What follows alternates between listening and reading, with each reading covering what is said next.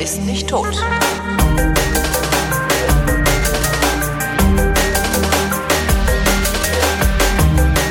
Das ist ja das Intro. Mensch.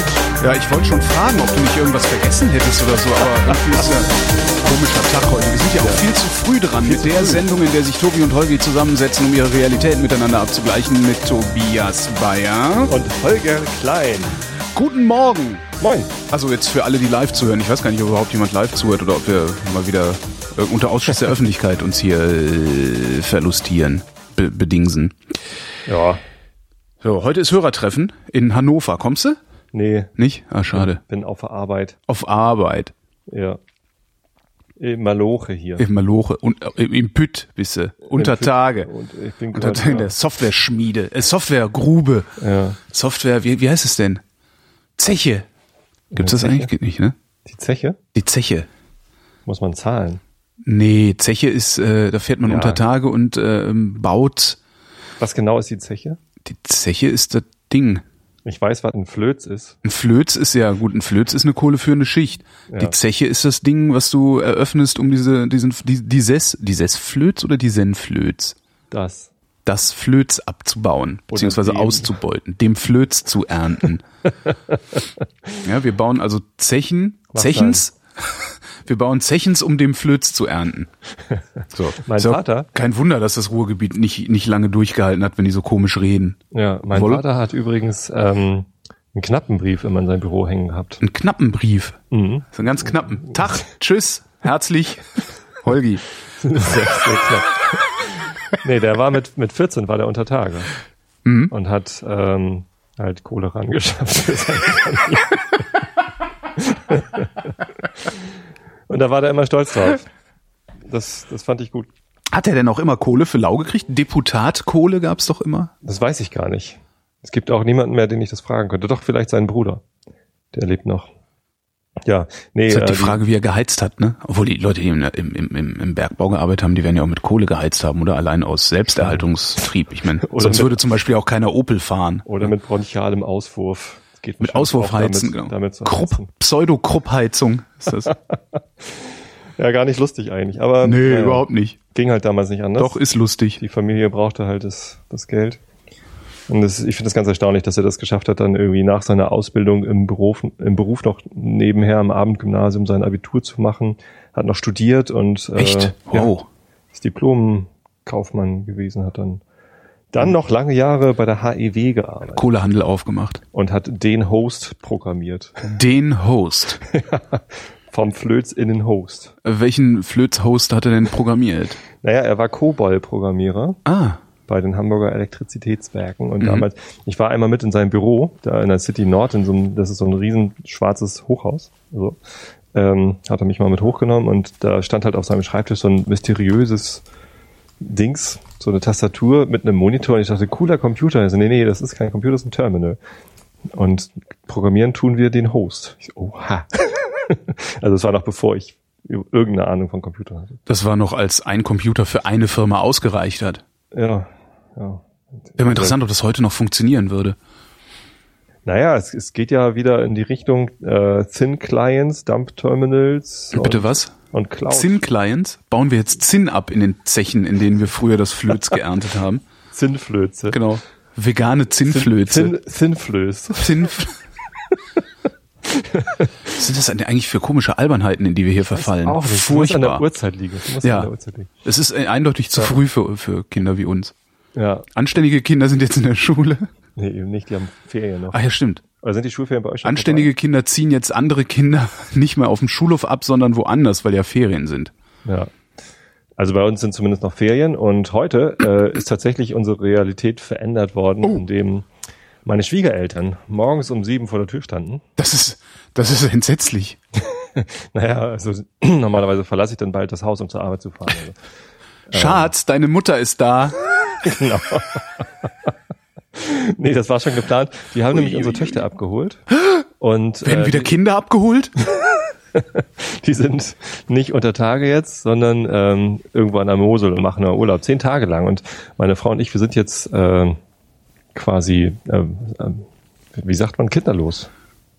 Nicht alleinerziehend, nicht alleinerziehend. Nee, wie Genau heißt, denn, wie, wie heißt denn das, wenn man, wenn man Spaß am Leben hat? Wie heißt das nochmal? ähm, Frei? frei, genau. Kinderfrei nenne ich das ja Kinderfrei. immer. Aber ihr seid das ja nur, ihr seid das ja nur virtuell, Temporär. weil ihr, ihr tut so, als hättet ihr jetzt irgendwie alle Freiheit der Welt und in Wirklichkeit habt ihr in, innerlich, ne? innerlich sitzt ihr in der Ecke und kaut Nägel und fragt euch, oh Gott, oh Gott, oh Gott, hoffentlich geht's den Kindern gut, hoffentlich geht's den Kindern Eigentlich gut. wollen so sind nur Eltern halt. schlafen. Macht ihr das dann auch? Einfach so Zolpi rein, 10 Milligramm und ab dafür? Nee, habe ich noch nie genommen. Ich habe doch, nee, ich, ich habe Hörbücher zum Einschlafen. Ähm, Ich habe ja so Durchschlafprobleme halt immer so. Und Einsch- Einschlafen und Durchschlafprobleme. Also was heißt Probleme? Ich wache halt nach fünf Stunden mal auf und kann dann nicht mehr einschlafen, bin dann den ganzen Tag platt. Und ich mache dann gelegentlich, wenn ich äh, Zeit habe, also wenn ich nicht am nächsten Tag irgendwie einen Termin habe, früh oder so, äh, gehe ich früh ins Bett um 8 Uhr abends, hau mir eine Schlaftablette rein, also eine von den guten, verschreibungspflichtigen, äh, und penne dann einfach mal zwölf Stunden am Stück. Und bist du dann erholt? Also ist es Danach bin ich, Schlaf, das ist richtig das- erholsam, ja. Danach bin Okay. ich richtig, richtig ausgeschlafen und ausgeruht. Sehr, sehr angenehm. Man vorsichtig mit sein, ne? Ja, das ist, ich habe das mal gemacht. Ich dachte, das äh, und zwar sehr vorsichtig. Ich habe einmal gelernt, wie, wie man Schlaftabletten süchtig wird. Okay. Ähm, ich habe, äh, das war auch, da hatte ich auch, nee, das war sogar im Urlaub. Genau, das war im Urlaub. Hab ich auch, da bin ich im Urlaub, bin ich angekommen ins Hotel, habe gedacht, so jetzt leckt mich alle am Arsch. Ich penne jetzt erstmal zwei Tage. hab mir so ein Ding reingedrückt, bin pennen gegangen. Also es war schon irgendwie abends dann, ne? Äh, bin pennen gegangen, hab ewig lange gepennt, hab den ganzen Tag im Bett rumgelümmelt, irgendwie so, weißt du, so nur mal aufgestanden, ein bisschen was zu essen besorgt und wieder ins Bett gegangen. Und dann, dann gedacht, so jetzt, jetzt ist ja auch schon wieder 18 Uhr, jetzt gehe ich wieder pennen. Hab mir noch so ein Ding reingehauen, also praktisch 24 Stunden später. Hab äh, auch wieder super gepennt, um dann nochmal 24 Stunden später, also am Abend des dritten Tages, irgendwann, was, wahrscheinlich nicht 18 Uhr, sondern eher sowas wie 23 Uhr oder 0 Uhr oder so, ähm, pennen gehen zu wollen und nicht schlafen zu können. Ich habe die ganze Nacht nicht geschlafen. Also die dritte Nacht war praktisch schlaflos. Bis auf ein paar Stunden und es war sehr unruhig und, und, Das führst du Und so- zurück? dass ich mich nach zwei Tagen schon an das Schlaf, an die Schlaftablette gewöhnt habe. Ich hätte natürlich am dritten Tag jetzt nochmal die Schlaftablette nehmen können, hätte dann bestimmt wieder gut geschlafen. Ja, sicher. Und damit Aber- hätte ich dann aber das auf jeweils den nächsten Tag verlängert, weil ich wahrscheinlich am vierten Tag auch wieder Einschlafstörungen gehabt hätte. Und, äh, und zack, hängst du an so einem Ding. Kann aber auch einen anderen Grund geben. Mm. Äh, vielleicht warst du einfach ausgeschlafen. Nee, so ausgeschlafen, nee. Also so Also wenn- ausgeschlafen wenn- kann man ja nicht Wenn sein. Doch, doch. Wenn du zwei Nächte ähm, dein ganzes Schlafdefizit aufgeholt und, und jeglichen Schlafdruck abgebaut hast, ne, das ist ja irgendwie irgendwelche, irgendwelche Enzyme, Krams in deinem Körper äh, signalisiert, ich brauche Schlaf. Hm. Und, und der Schlaf, äh, im Schlaf wird das dann wieder abgebaut, sodass dann der Schlafdruck wieder sinkt. Ähm, deswegen wacht man dann ja auch irgendwann auf und so. Ähm, und wenn du zwei Nächte mit Schlafmittel so erholsam und lange geschlafen hast, dass das halt komplett weg ist, dann hat es vielleicht einfach ein bisschen länger gedauert, bis wieder Mhm. genug Schlafdruck da war, um zu schlafen. Kann natürlich sein. Drauf ankommen lassen würde ich es aber nicht wollen. Nee, natürlich nicht. Nee. Da hätte ich echt Schiss. Also ich habe da wirklich gedacht so, okay, Finger weg. Ja. Und habe dann auch den Rest des Urlaubs die Finger davon gelassen. Ist ja auch gut. Also gerade im Urlaub sollte man das ja nicht brauchen. Ne? Das ist ja nicht so schlimm, wenn man dann irgendwie mal schlecht schläft und bist halt unausgeschlafen am nächsten Tag, egal. Jo. Ja. Nee, ich habe das noch nie genommen. Hm. Brauche ich auch nicht. Also ich schlafe eigentlich echt immer ganz gut ein. Das ist ganz selten, dass ich mal nachts wach bin und nicht schlafen kann. Ja, ähm, nee, das ist bei uns natürlich ähm, nicht der Grund, wir wollen mal ohne Kinder sein, sondern ähm, es sind halt Ferien und wir haben einfach nicht beliebig lange Urlaub. Ja. Und ähm, bei sechs Wochen Sommerferien, zwei Wochen Herbstferien, zwei Wochen Osterferien, ähm, kein Paar der Welt kann, selbst wenn, wenn man nie gemeinsam Urlaub macht, irgendwie die komplette äh, Ferienzeit der, der Schulkinder, und jetzt haben wir zwei davon, äh, abdecken. So, und deswegen ist es halt ganz toll, wenn dann mal die Großeltern beide Kinder einfach mal für, für zehn Tage mitnehmen und man die, diese Betreuungszeit eben nicht hat. Ja. Und meine Frau hat jetzt noch drei Tage Urlaub, die, Mhm. die, die weiß gerade überhaupt nicht, wohin mit sich selbst. Ne? Ist heute erstmal in die Stadt Also, gefahren. gib ihr was zu basteln. Das, vielleicht Hat sie, das. hat sie, die muss eine Schultüte basteln. die auch Kleine. schon. Und dann kannst du, wenn sie damit fertig ist, gibst du ihr einfach ein Brett, ein paar Nägel, einen Hammer und so einen bunten Bindfaden. Und dann Was? kann sie diese, weißt du, diese die man, die wir dann irgendwann machen werden. Mit, ja, ich weiß nicht, ja. wie das heißt, wenn man so Bindfäden um Ja. Nägel, die in Bretter daraus dann Linien und dann- Genau. Das ist das, was wir dann machen, wenn wir alt sind und im Heim sitzen. Kann man sich ja schon mal dran gewöhnen, früh genug. Wie heißt denn das? Das hat bestimmt einen Namen. Es ist nicht, Tengel, Tengel. es ist nicht Makramee, Nee, Makramee ist ja das, wo man so eine Eule draus macht, die man Genau. hier hängt.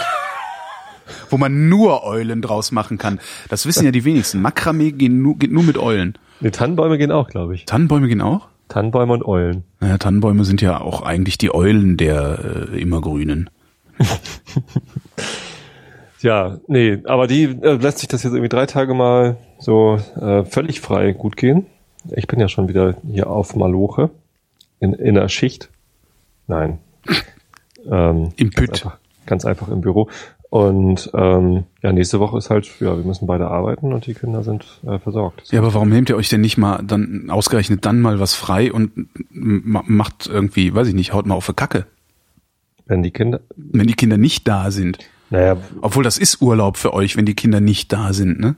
Also ich kann einfach länger schlafen, weil ich die Kinder nicht aus dem Bett poolen muss, um sie zur Schule zu schicken Mhm. oder sowas. Ähm, und komme trotzdem halt zur Arbeit rechtzeitig. Das ist schon mal ganz gut. Und abends ist wahrscheinlich auch, ja, keine Ahnung. Also zehn Tage am Stück hatten wir das auch noch nie. Dass wir- also seit, seit elf Jahren gab es diesen Zustand nicht, den wir jetzt haben. Ich bin ganz gespannt. Ja, nicht, dass ihr jetzt irgendwie auf die Drogen abhängig werdet oder so, weil's, weil ihr nichts mit euch anzufangen wisst. spritzen uns Hasch. Spritzen, äh, genau, Haschgift. Ja, Stromgitarre spielt sie ja schon. Strom-Bassgitarre bitte. Strombass. Ach, apropos, wir spielen live. Äh, 25. September. Oh, ah. Ah, Ravenborg, Pan, Ivino, Okay.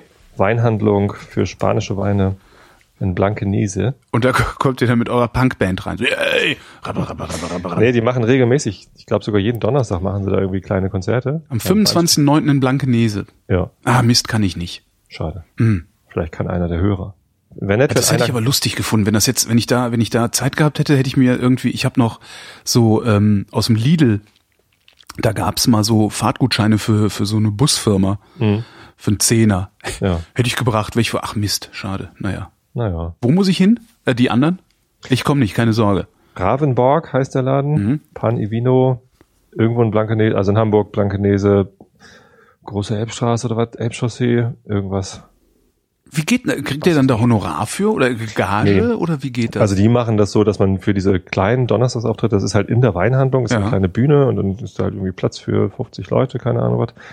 Ähm, und da, da kann man dann eben auch ein Glas Wein trinken oder ein bisschen Tapas essen oder so.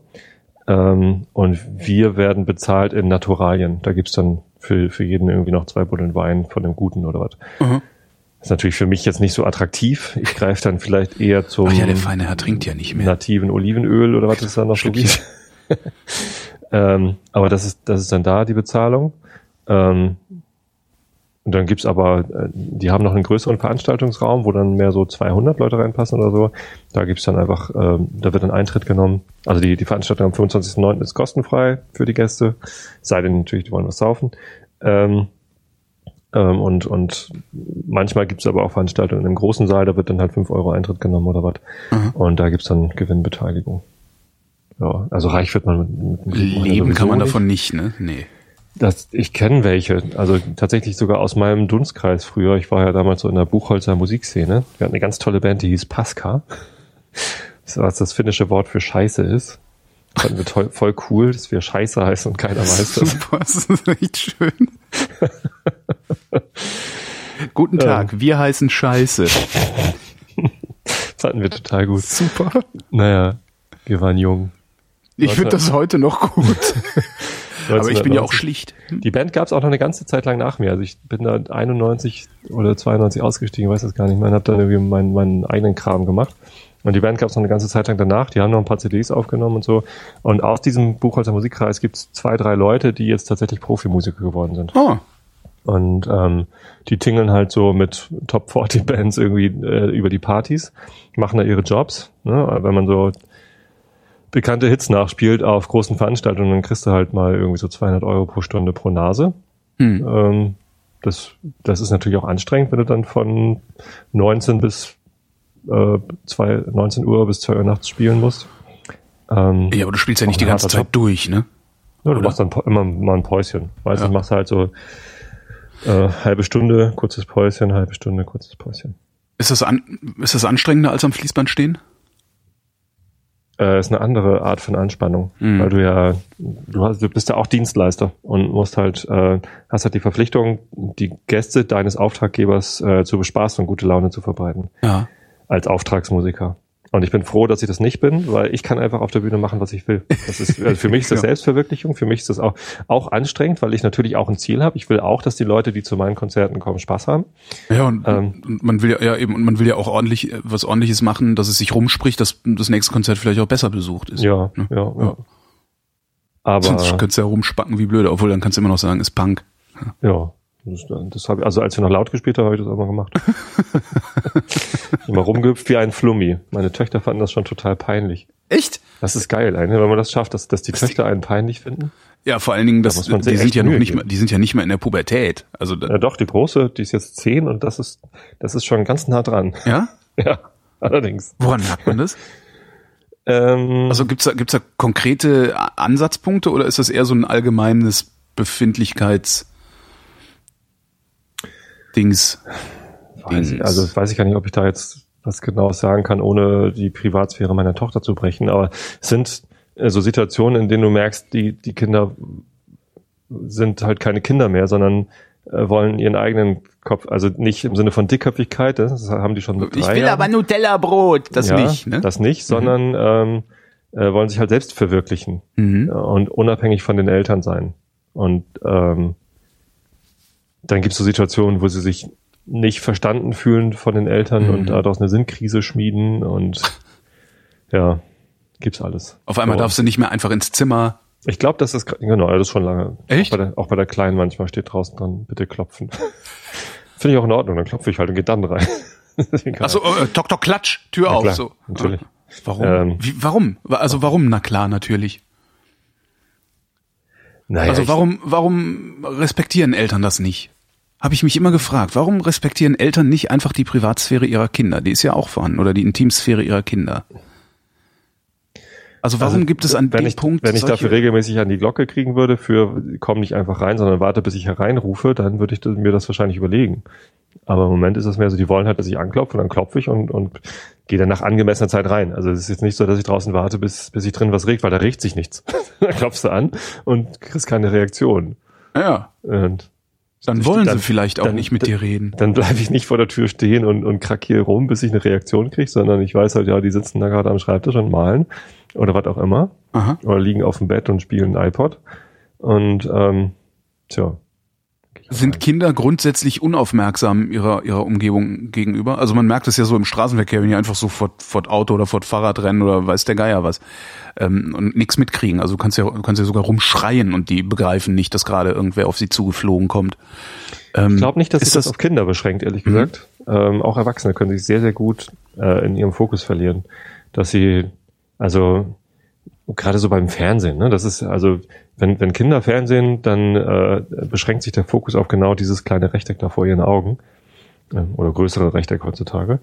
Ähm, und, und das ist ganz, ganz schwierig, dann irgendwie noch von außen da irgendwie durchzudringen. Ähm, das kenne ich bei Erwachsenen aber wirklich. Ist das aber auch möglich. Und auch Erwachsene gehen manchmal über die Straße und merken nicht, dass ein Auto kommt. So, ja, aber nicht, nicht so viele. Also bei Kindern, bei Kindern ist das ein Standardverhalten, bei Erwachsenen nicht. Bei Erwachsenen machen das hauptsächlich die, die, die, äh, äh weiß ich nicht, die, keine Ahnung. Also es ist selten, also, also ich, bei Kindern erlebe ich das ständig. Also ich habe im Straßenverkehr. Im, im Straßenverkehr ist eigentlich das beste Beispiel. Also wenn nee, du gerade wenn du so mit finde ich halt schon, gerade wenn du so mit dem Fahrrad kommst ja. und ähm, wirklich genau, Radau machst aus einer Richtung ja, ja, und selbst diesen Radau kriegen die gar nicht mit. Also ich würde ich würde verstehen, wenn sie wenn sie ähm, wenn sie aufschrecken und die Richtung nicht zuordnen können, also das Ding nicht orientiert kriegen.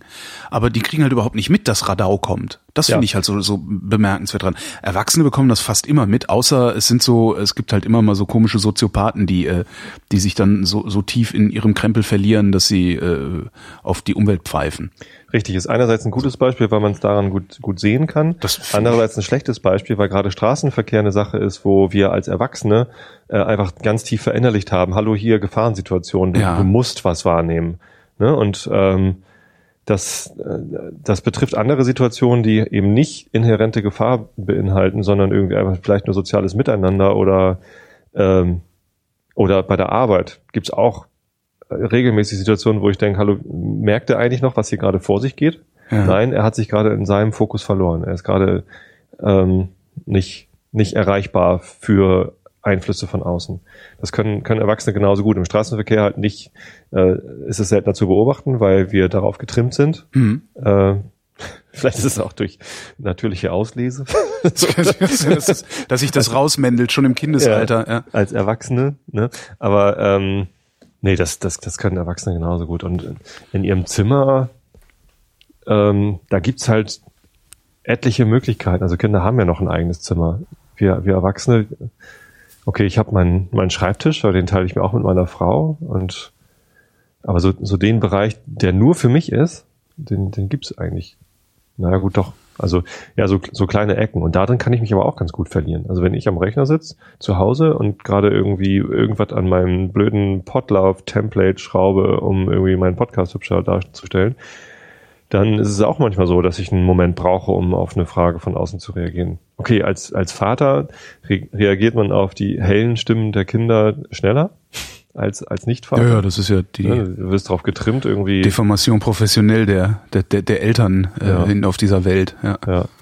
Aber das, das, das geht auch als Erwachsener. Sich zu verlieren. Ja. ja, aber jetzt heute, wie gesagt, ist, kommt meine Frau in die Stadt. Wir gehen nachher zusammen Mittagessen und heute Abend noch irgendwie ins Kino, wobei es läuft gerade gar nichts im Kino. Hier, du bist doch Doch, natürlich läuft was im Kino, was, Alter. Was, was, was guckt man denn? Ähm, wenn du kannst, guck dir noch in 3D die Karte meiner Träume an. Gibt's gerade nicht. Also ich, ich ähm, habe natürlich nur im Cinemax geguckt. Also so guck, mal, guck mal, ob du den irgendwie sehen kannst. Der ist auch in 2D toll, der Film, aber in 3D die funktioniert er halt noch eins besser. Also das ist halt keine so eine billige 3D-Spielerei, die sie da machen, sondern die haben diesen 3D-Effekt wirklich super in diesen Film. Also es ist praktisch, ist der 3D-Effekt eine Erweiterung des Films, des ohnehin schon schönen Films. Den kannst du gucken. Ähm, Passage Kino Hamburg läuft der. Also den kann ich echt nur wärmstens empfehlen. Das ist einer der schönsten Filme, den ich seit langem gesehen habe, seit sehr, sehr langem. Ähm, Planet der Affen. Nee, läuft er nicht. Planet der Affen ist der gut? Äh, ist zumindest. Muss man den ersten gesehen haben? Nee, ne? Ach nee. Nee, kann man aber. Also ich mach das dann halt, aber also muss man nicht. Der ist schon, also doch, der ist gut, finde ich schon. Er ist halt, ist halt, ist halt ein Kriegsfilm und ne, ist so eine Philosophie-Idee dahinter, die auch schon bei Charlton Heston war damals oder mhm. es war. Ähm, aber ich, ich fand ihn gut. Ähm, was kann man denn noch gerade gucken? Was läuft denn noch gerade? Es gibt halt gerade, also was ich richtig, richtig spektakulär fand, aber da, da muss man, ne, das, das muss man abkönnen. Das ist The Raid. Okay. Ähm, ist ein Martial Arts Film aus äh, Singapur, ähm, der e extrem brutal ist.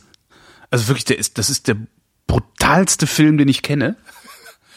Ohne dass da jetzt irgendwie so, also es ist halt nicht so ein Splatter-mäßig, weißt ja, du, klar, so, so, so Splatter-Zeugs, wo Köpfe explodieren und so kennt man ja alles. Äh, kann ich halt drüber lachen, weil ist halt, ne, ist halt Quatsch. Aber der Film, da sieht halt alles echt aus und die hauen sich aufs Maul und stechen sich ab und so. Also das muss man wirklich abgrenzen. Mit sehr, sehr viel Blut. Okay. Nee. Nee, aber guckt ähm, mal die Karte meiner Träume, wenn ihr einen schönen Film sehen wollt. Den finde ich gerade nicht in Hamburg. How to Train Your Dragon ist auch noch da? Ja, den ähm, haben wir schon gesehen. Okay. Die, Wie fandst äh, du? Die, die erste halbe Stunde haben wir verpasst. Das war voll blöd. Ich habe da irgendwie Karten gekauft und dann ähm, habe ich mich in der Uhrzeit vertan. um 17 Uhr ins Kino hm. und die haben uns schon so schräg angeguckt und war auch so leer da im Foyer und ich dachte, hm, müsste langsam mal losgehen hier. Und natürlich, äh, ach Gott, Entschuldigung. Hm? Mir fiel gerade ein, der neue Luc Besson, Lucy. Ist der gut? Der Weil, ist super. Ähm, meine Frau mag überhaupt keine französischen Filme. Ähm, ist das, ist das nicht, sind das nicht Franzosen? Was ist denn ein französischer Film? Naja, ähm, äh, ich, ich finde schon, dass man Filme französischer Bauart irgendwie, die haben alle irgendwie was gemein. Es ist halt ein Luc also Besson-Film. Genau, genauso also wie, wie deutsche Filme alle was gemein haben. Ich finde halt, dass es ein Luc Besson-Film ist, mhm. ähm, aber es ist ein französischer Film. Vielleicht bin ich nicht, bin ich nicht äh, filmerfahren genug, um also in, in, in französischen Film der 70er, 80er Jahre oder so, den könnte ich identifizieren. Wahrscheinlich, weil Pierre Richard mitspielt. Partybegeisterte US-Studentin in Taipei. Bitte was? Lucy ist eine partybegeisterte so. US-Studentin in Taipei. Was, was redet der denn da? Ich lese hier gerade mal die Beschreibung durch. Ich habe das noch nicht gesehen. Aha, also der ist nicht so typisch französisch wie es spielt äh, wie heißt der mit der Nase? Jean Renault? Äh, äh, nee, Jean Renault spielt nicht mit, aber nee. der, der andere Luc Besson-Charakter da. ähm, das, also der, der ist echt geil. Also das, das ist ein bisschen, ich, ich habe einen großen Kritikpunkt an diesem Film, also wirklich was auszusetzen an diesem Film und das ist, dass er die Grenzen der Physik verlässt. Also es geht darum, äh, ne, Verkettung unglücklicher Umstände, bla bla bla, sehr cool gemacht, auch so Mafia-Bande und internationales Drogenkartell. Ähm, durch äh, eine Verkettung unglücklicher Umstände gerät Lucy äh, in die Situation, dass sie ähm, 100 Prozent ihres äh, ihrer zerebralen Kapazität adressieren kann. Ne? Also mhm. angeblich benutzen wir nur 10 Prozent unseres Gehirns. Das ist dieser Spruch, mit dem Scientology vor 30 Jahren äh, auf auf auf Deppenfang gegangen ist. Und der wird immer Einstein der wird halt immer, dabei hat er nie was zu gesagt. Ne? Genau, das ist halt dieses Bild mit Einstein, der die Zunge rausstreckt und darunter mhm. stehen, wir nutzen nur 10 Prozent ja, ja, unseres Gehirns. Und das ist äh, ja, das ist halt Bauernfängerei gewesen damals. Aber es wird halt immer wieder kolportiert und man kann halt prima Filme drüber machen. Ähm, und äh, sie ist halt, sie kommt halt in die, sie ist halt in der Lage, ihr gesamtes Gehirn anzu, äh, zu, also jede Nervenzelle zu adressieren und dann mit auch Dinge zu machen und sowas. Kann ich noch mit leben, ne? dass das möglich ist. Also das finde ich gut. Und dann irgendwann aber, ähm, das ist, was ich wirklich blöd finde daran. Also ich finde es immer blöd, wenn Filme, die in der Realität spielen, die die, die Realität verlassen. Mhm aber trotzdem so tun, als seien sie noch in der Realität. Sie kann dann halt auch Kraft ihrer Gedanken Dinge in Bewegung setzen. Ah, okay. Und das mag ich nicht, weil das kann man nicht, auch nicht, wenn man 100 Prozent seines Gehirns benutzen kann. Das geht halt nicht. Superkräfte. Ja? Genau. Ähm, und das ist eigentlich das, und das, das ist auch, wenn du den Trailer siehst, denkst auch so, oh, okay, und sie ne, läuft dann durch den Raum und wirft mit so Handbewegungen, wischt sie die Menschen weg, sozusagen. ne? okay. Und so was das finde ich immer total albern. Das kann man machen, wenn man sagt, wir machen jetzt hier Krieg der Sterne, ähm, es gibt die Macht und das ist ja. alles in einem Setting, das sowieso total irreal ist. Da finde ich, kann man auch irreale Physik machen. Aber ich finde, wenn man das in einem in einer, in einer realen Welt spielen lässt, dann muss man sich auch an die Naturgesetze halten. Das, ja. Sonst da, werde ich halt ein bisschen kiebig bei sowas. Also ich finde, mhm. man kann und man hätte auch äh, diesen Film erzählen können, also diese Geschichte erzählen können, ohne die Naturgesetze zu brechen. Wäre möglich gewesen. Ähm, aber okay, sie brechen sie und ähm, das ist aber nur ein ganz kleiner Teil des Films. Mhm. Das finde ich wiederum cool. Also weil du hast den, ich habe den Trailer gesehen, habe gedacht, okay, Metzel, hau auf die Fresse, äh, wisch, wisch Menschen weg, Menschenwischer. Menschenwischer. Schön. Ähm, Menschenwischer, Menschenwischer. Ähm, das ist aber nur ein ganz kleiner Teil. Und der Rest ist eigentlich ein sehr, äh, man, man muss da schon drüber nachdenken, was da passiert in dem Film. Und ich bin da auch noch immer nicht richtig fertig mit. Hm. Also den fand ich super. Ist allerdings ein Actionfilm, ne? Mit viel, viel Geballer und äh, Das ist gut. Der Bösewicht ist auch schön. Der ist immer so genervt. Der ist immer blutüberströmt und genervt. Ist Morgan Freeman der Bösewicht? Nee. Gibt zumindest, ich habe im Cast gesehen, nee. Morgan Freeman. Nee, nee, das ist so ein, so ein, äh, ein Asiate, dessen Namen ich äh, nicht parat habe. Aber der ist, der macht halt einen total schön genervten Eindruck. Also es ist das Blut überströmt, kommt er halt rein, zündet sich erstmal eine Zigarette an und immer mit so einem oh, Gesichtsausdruck. Also, Mann, ey, was ist denn jetzt schon wieder? so eine, das ist echt total schön. Der genervte Bösewicht. Der macht echt Spaß. Sehr schön. Ah, der hat Spaß gemacht. Aber was du wirklich, äh, guck dir mal die Karte meiner Träume an, der ist sehr süß. Ja, muss ich halt finden irgendwo, ne? Ob der noch irgendwo läuft. Das ist doch, Hamburg ist eine Weltstadt, dachte ja. ich. Da ja, es gibt, es gibt halt diese Programmkinos Abaton und Zeise und so, wo halt nur ein völlig abgedrehter Kram läuft oder die OMU von irgendeinem, was halt auch gerade irgendein französischer Film, der gerade auch im Cinemax läuft. Und es gibt halt die großen Cinemax, UCI und so, wo dann nur Gassenhauer laufen. Die Karte meiner Träume ist ein Gassenhauer. Aber ich bin Läuft halt doch. Hier, 3D. 3D, Passagekino, Hamburg, Mönckebergstraße. Ja, heute nicht. Heute? Ach so, heute wollt ihr ins Kino. Ja. Was ist denn heute? Mittwoch. Mittwoch. Mittwoch. Naja. Ja, ähm, heute nicht. Ja, heute nicht. Ja, morgen geht nicht, muss ich Bandprobe machen. Wir müssen ja auch gut spielen. Dann am 25.09. bei Ravenborg. Mhm. Ähm, und Freitag ist auch schon wieder irgendwas. Ja. Wochenende ist meine Mama helfen. Meine Mama hat ihr Haus verkauft gekriegt. Ah, schön. Ja. Für einen ordentlichen Preis oder Hauptsache ja. weg? Nee, äh, ein guter Preis. So, also jetzt, jetzt nicht übertrieben äh, überteuert, sodass man ein schlechtes Gewissen haben muss, aber durchaus mehr, als ich erwartet hatte. Ich dachte, es äh, schlechtes Gewissen, weil jemand bereit ist, einen hohen Preis zu zahlen.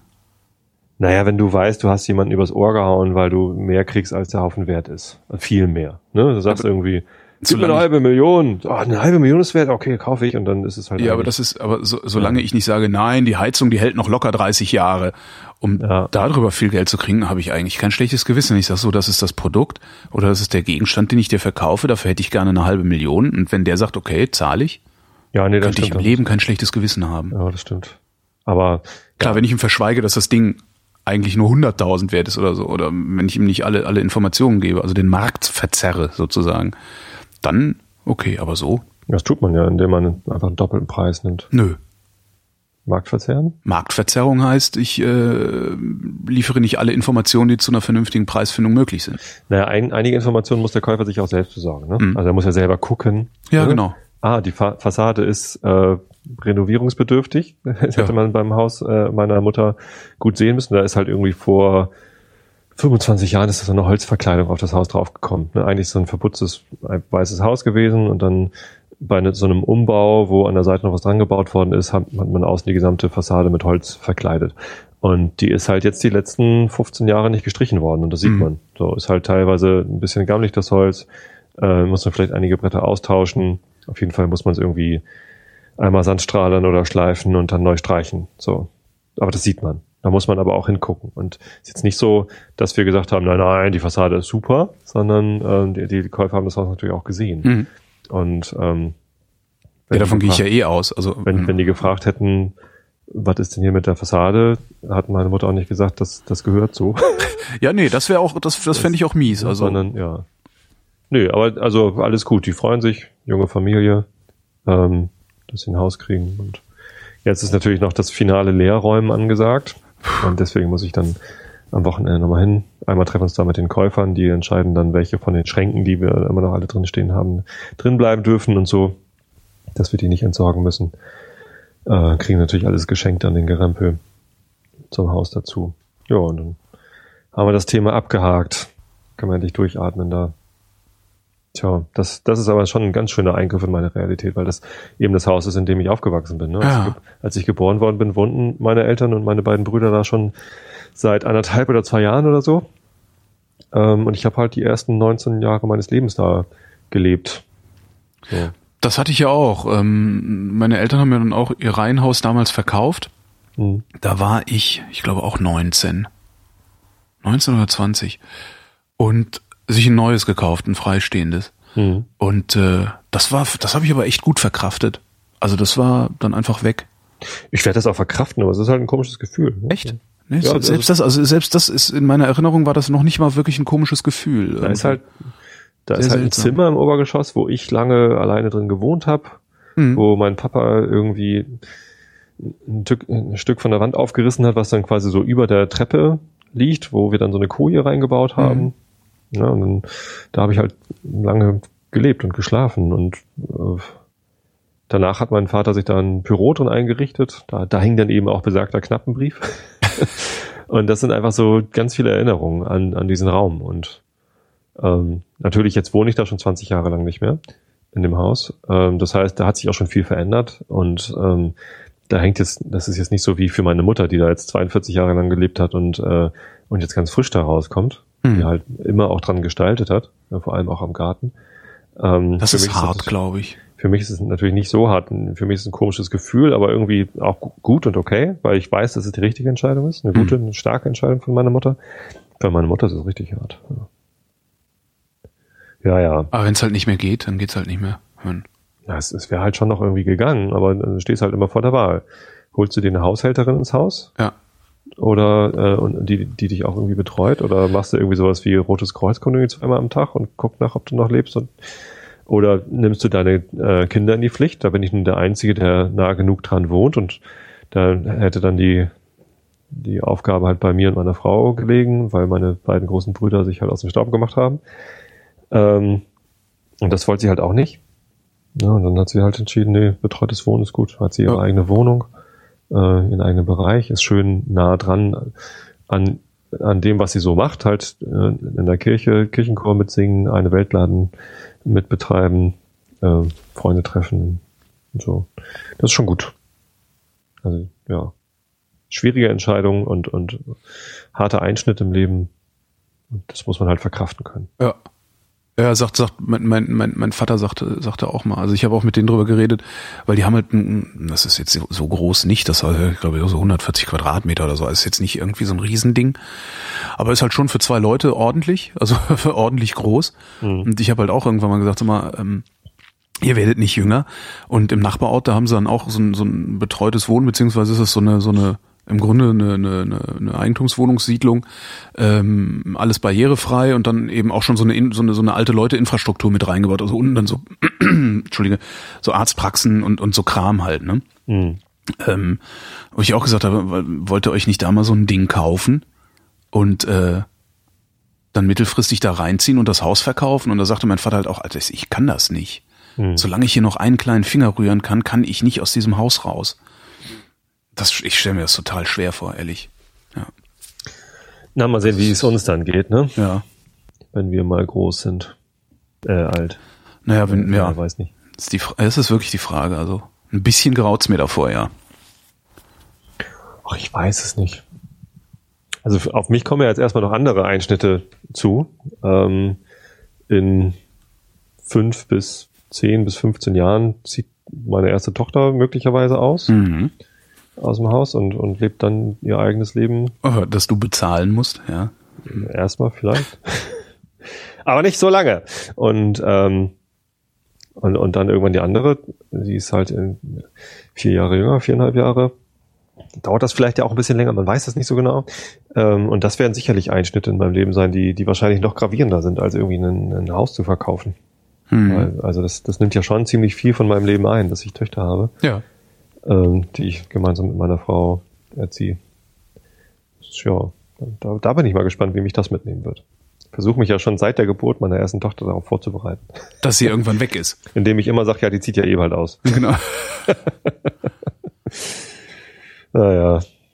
Trotzdem hatte ich natürlich ein Tränchen im Auge heute Morgen, als sie weggefahren sind. Ehrlich? Ich kann mir das ja immer nicht vorstellen. Aber gut, Eltern äh, haben halt, kriegen, kriegen, halt andere Geisteskrankheiten als äh, kinderfreie Geisteskrankheiten ja, man haben. Man nennt das Emotionen, das ist ganz schrecklich.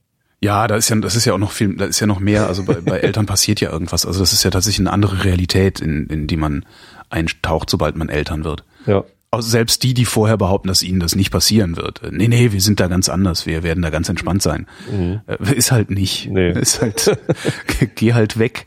Ja. Das kannst du halt komplett vergessen, ja. Wobei es das natürlich das, auch gibt, so es gibt entspannte Eltern. Ja, ja, oder auch unbeteiligte Eltern gibt's auch, ne?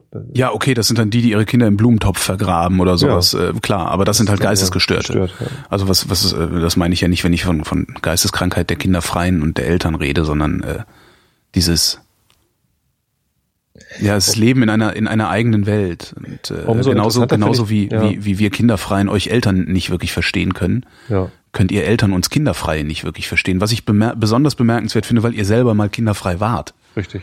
Aber trotzdem äh, verliert ihr völlig den Kontakt zu unserer Welt. Das ist echt faszinierend.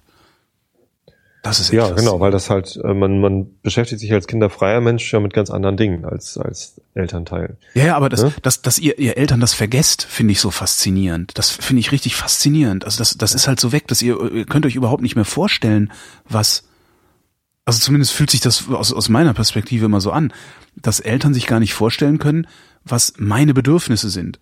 Und kurz oh, bevor doch. das Kind da ja. war, ging das noch. Das ja, ist total natürlich. faszinierend. Aber also das super.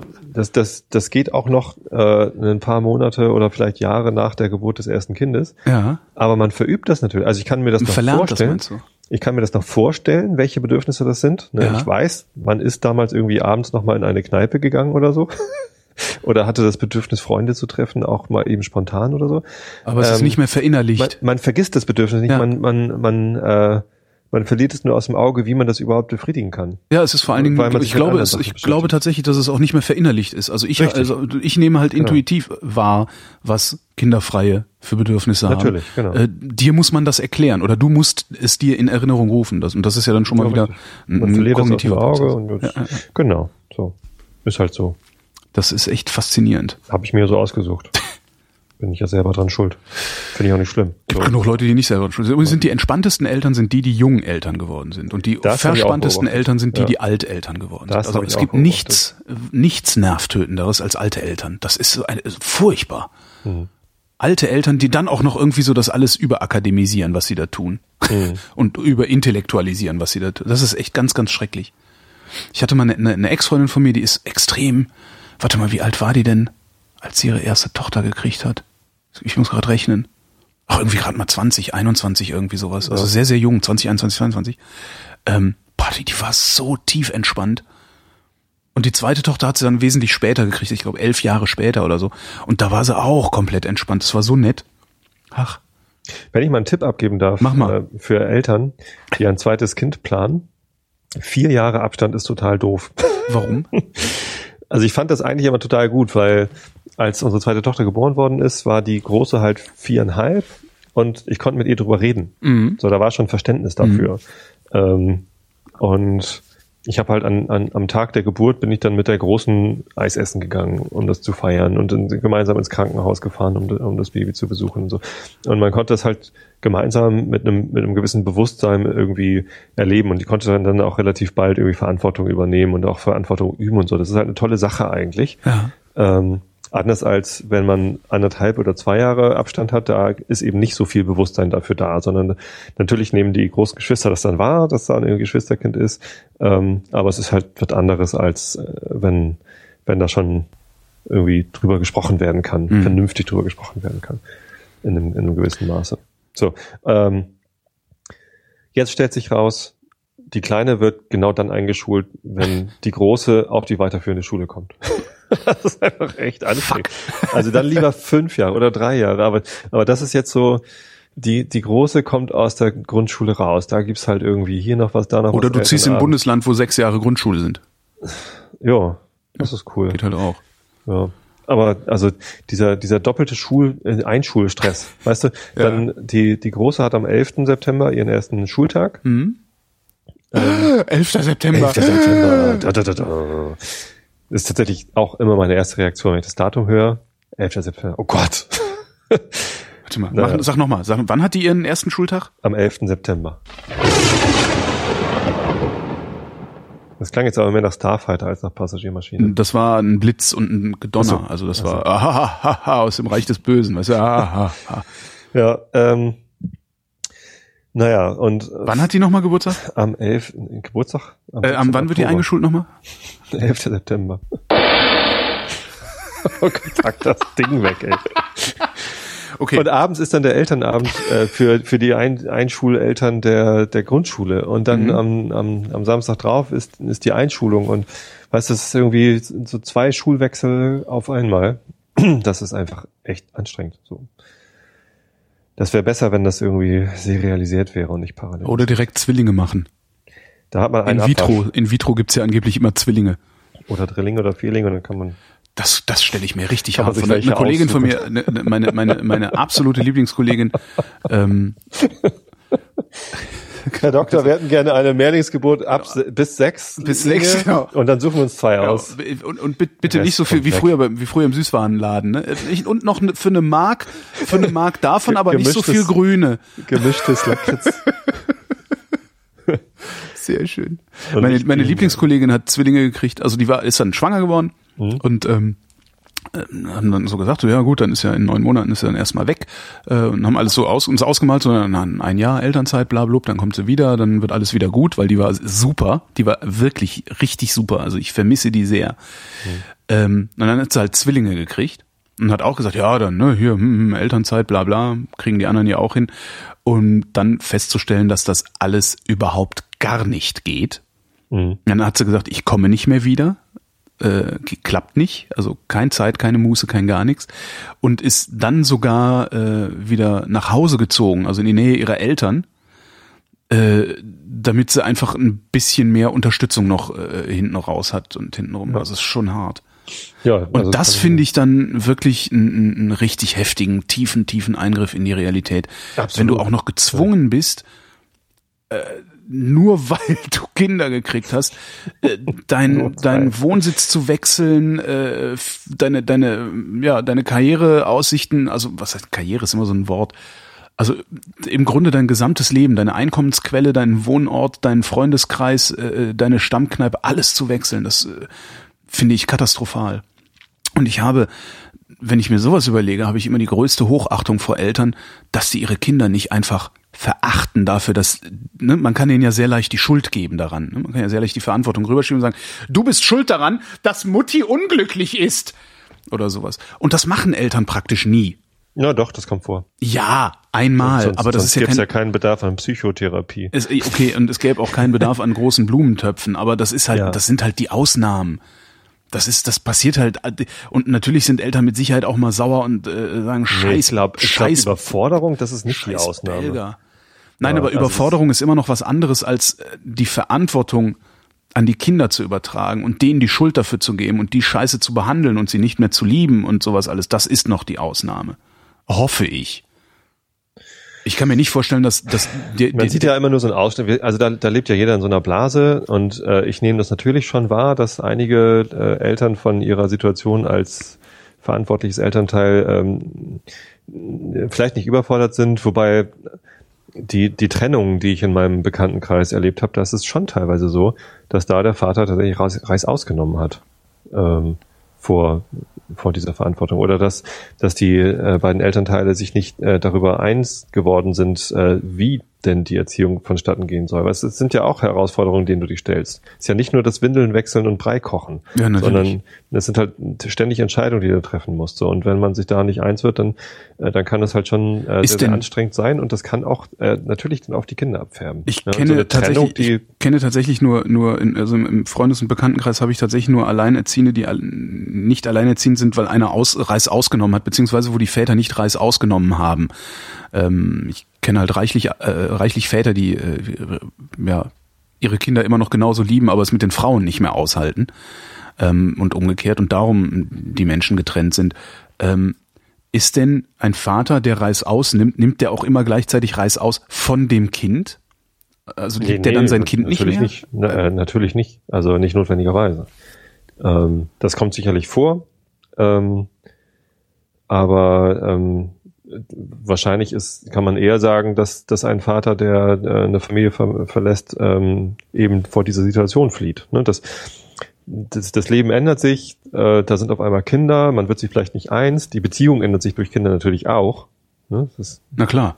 Niemand kann mir irgendwie erzählen, dass er nach Eintritt von Kindern in die Realität äh, die, die gleiche Liebesbeziehung äh, weiterführt als vorher, sondern sie verändert sich. Ja, Du hast ja auch noch nicht mehr in der Lage, Sachen zu Ende zu diskutieren, wenn es was zu diskutieren gibt, weil immer wieder das Blag reinkommt und irgendwas Das will und dann sein. äh, die erste Geige spielt. Kinder Das spielen halt die sein. erste es, Geige. Es kommen, es kommen halt neue, es kommen neue Konflikte dazu, die vorher noch nicht da waren. Es kommen Zeitorganisationsprobleme dazu, die vorher noch nicht da waren. Und alles Mögliche ändert sich. Und äh, ich glaube, wenn, wenn, das ist natürlich auch schwierig, da jetzt Pauschalurteile zu fällen. Das, äh, wahrscheinlich kriegen wir hinterher wieder wütende Hörerzuschriften von Leuten, die sagen, wir hatten komplett äh, verzerrte Realitätswahrnehmung. Ist ja auch so.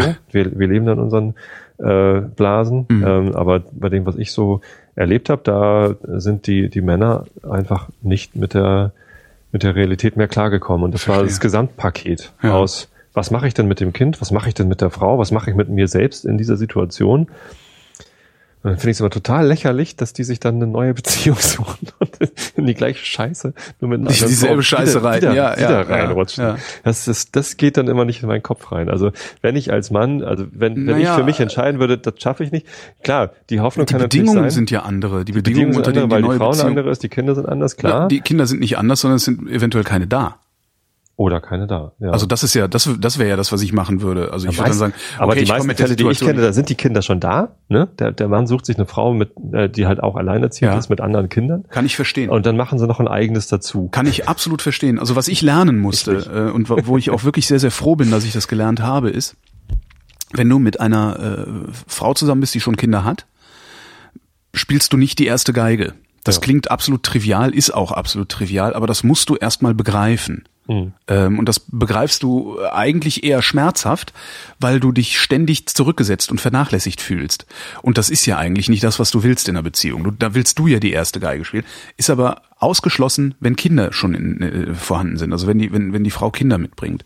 Ja. Ähm, vielleicht will ich aber und das das war halt auch das das ist halt auch wenn ich wenn ich eine Freundin mit mit Kindern hätte ähm, käme ich damit sehr gut klar weil ich überhaupt nicht mehr den Anspruch hätte die erste Geige zu spielen das und daraus Schritt dass ich den Erwachsenensein daraus ist, ne? dass ich diesen Anspruch nicht mehr habe die erste Geige zu spielen kann ich natürlich mit einer Frau bei der ich sowieso nicht die erste Geige spiele viel entspannter umgehen als mit einer Frau die keine Kinder hat bei der ich die erste Geige spiele weil die formuliert viel intensivere, viel tiefergehende Ansprüche an mich, als das eine alleinerziehende Mutter jemals tun würde.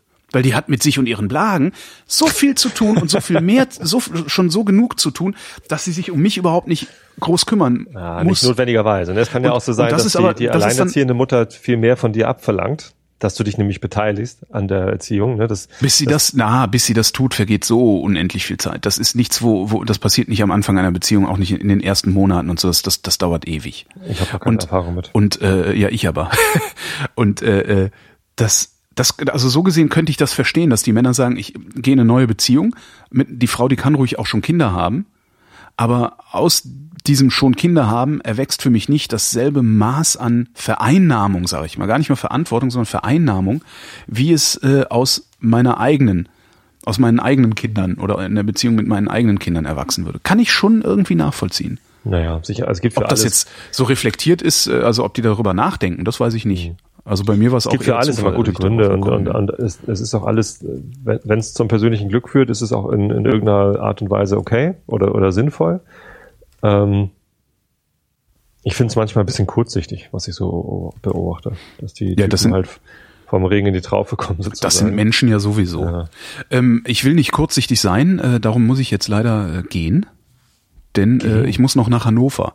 Fahren? Fahren, ja, erstmal gehen und zwar zum Bahnhof und dann fahre ich nach Hannover, denn heute, äh, wir zeichnen gerade an einem Mittwoch auf, dem 20. August, ähm, denn heute ist in Hannover äh, das letzte Not Safe for Work Hörerinnen-Grillen.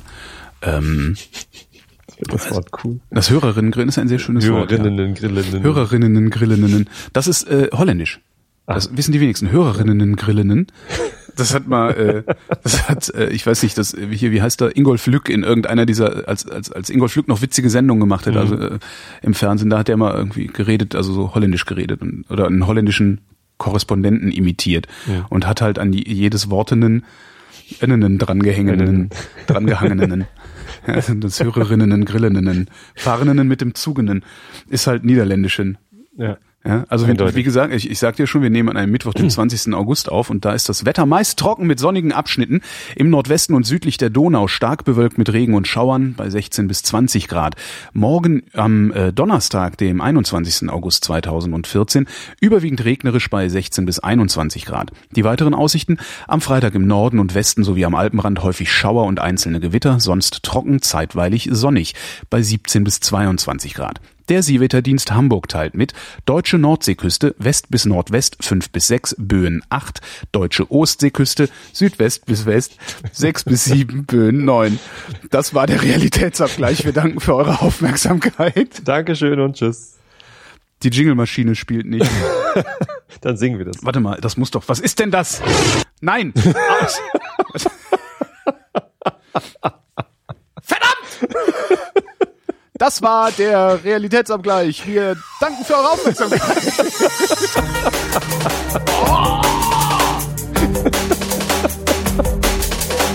Das war aber nicht wäre aber auch. Und professionellen Outnen.